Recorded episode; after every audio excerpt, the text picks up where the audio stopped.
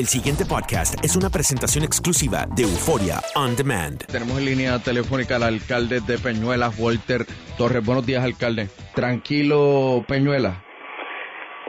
Bueno, eh, por el momento.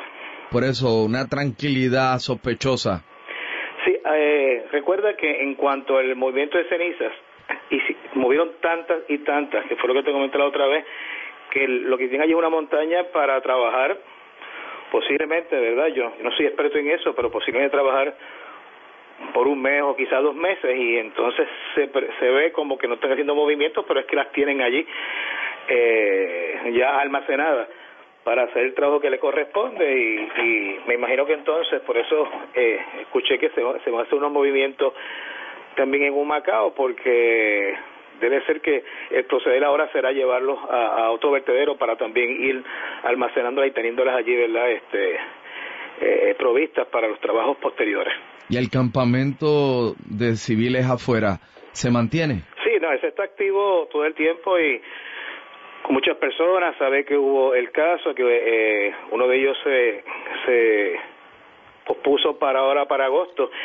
Ese caso fue sumamente interesante porque lo que se dijo el día que hicieron el primer movimiento de cenizas, que el coronel Miranda había dicho que él había recibido vía correo electrónico la autorización y los permisos para trabajar el vertedero durante horas de la noche y que lo iba a entregar más tarde porque no lo tenía la mano y, sabemos que nunca lo entregó. En el caso, hubo allí que, o sea, tuvieron que ellos que establecer los de, tanto lo del vertedero como, no, bueno, lo del vertedero realmente fueron los que tuvieron que decir, los de que no tenían, no tenían, no apareció nunca ese permiso, nunca, no, no tenían esa autorización, o sea que la policía mintió, hizo algo no correcto y el juez entonces estableció unos días en específico para que eh, entre todas las pruebas que hay que dar, verificar bien lo de los permisos y ver si se condujo esa, esa transportación de cenizas ilegalmente. ¿Usted espera que se enmiende la ley? La ley que se firmó recientemente.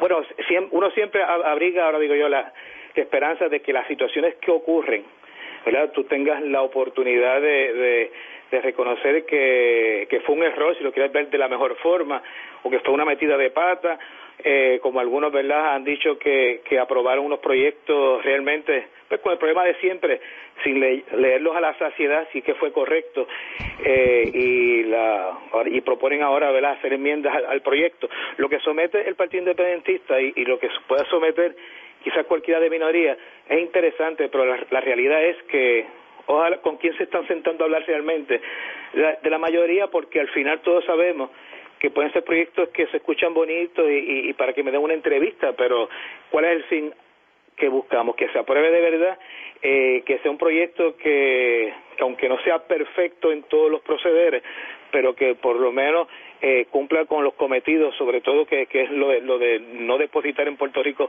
la ceniza. Así que son aspectos que se deben dar eh, y ojalá seamos todos. Eh, yo a veces pienso, si se quiere hacer un proyecto bueno, porque tú no citas todas las partes para que todas den su opinión y, y por lo menos eh, cuando hablan de los famosos híbridos de los diferentes proyectos que hay, eh, que la oposición, por si lo quieren llamar así, ¿verdad? que son las personas que están allí en el campamento y aquellos que tienen una experiencia más vasta en, eso, lo, lo que se busca quizás a través del municipio con las ordenanzas, cómo tú todo lo puedes atemperar y hacer y hacer el mejor proyecto posible, ¿verdad? Eh, como te dije, aunque en algún momento algunos tengan que ceder algo, pero que tú veas la buena fe y la intención, pero lamentablemente eso nunca se ve porque es como una sorpresa. De momento alguien salió con un proyecto, eh, por lo que escuchó o por el, eh, la emoción de, eh, o el coraje del momento y, y a veces tú no sabes ni qué proyecto realmente sometieron y, y para tratar de que te lo hagan llegar, para poder leerlo, a veces tienes que estar detrás de ellos un buen rato. Así que eh, eh, eso, eso es lo que crea entonces siempre la, eh, pues como tú dices, tengo esperanza por un lado, pero por otro lado, pues te crea siempre esa eh, eh, esa tristeza, por llamarlo así, porque porque no ves realmente una sinceridad en, en, todo el proceso. El pasado podcast fue una presentación exclusiva de Euphoria On Demand. Para escuchar otros episodios de este y otros podcasts, visítanos en euphoriaondemand.com.